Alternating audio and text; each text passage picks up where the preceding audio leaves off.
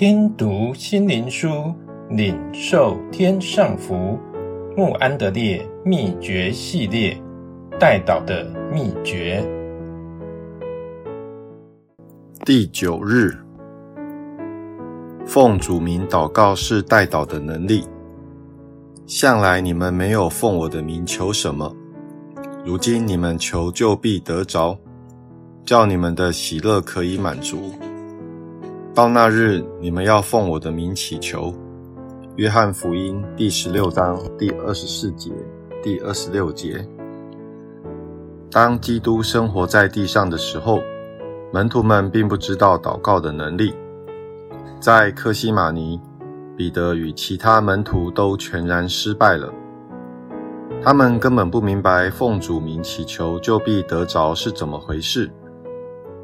主应许他们，的那日来到，他们奉他的名祷告。将得着何等能力？就是他们无论向父求什么，都必得着。向来没有，到那日你们要奉我的名祈求，就必得着。这两种光景，至今仍在教会中显出。今天绝大多数的基督徒缺乏认识，在圣灵里得着祷告的灵，乃是我们与主耶稣。及圣灵合一的灵，我们甚至都不尝试向主支取他奇妙的应许。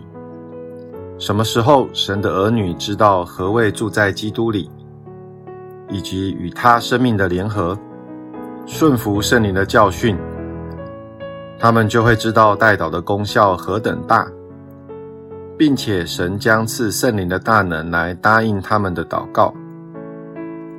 唯有当我们相信主名的能力，并我们有权使用主名的时候，我们才会得着力量，承担神呼召我们做代祷者的圣职。我们的主耶稣在他离世前的谈话中，将此祷告的无限应许赐给了门徒，然后他就差遣他们出去，进到世人中间。让他们知道他是那位坐在宝座上，也住在我心中的，以应许我，无论奉他的名求什么，就必得着。他要做成这事。啊，基督徒，我们若能知道，我们若将自己全然绝对的交给耶稣基督，并服侍他，我们的眼睛将被开启而看见。迫切不仔细的祷告，乃是我们健全属灵生活最重要的标记，且大有功效的代祷力量，必定成了那些只住在主里且为主而活之人生活的一部分。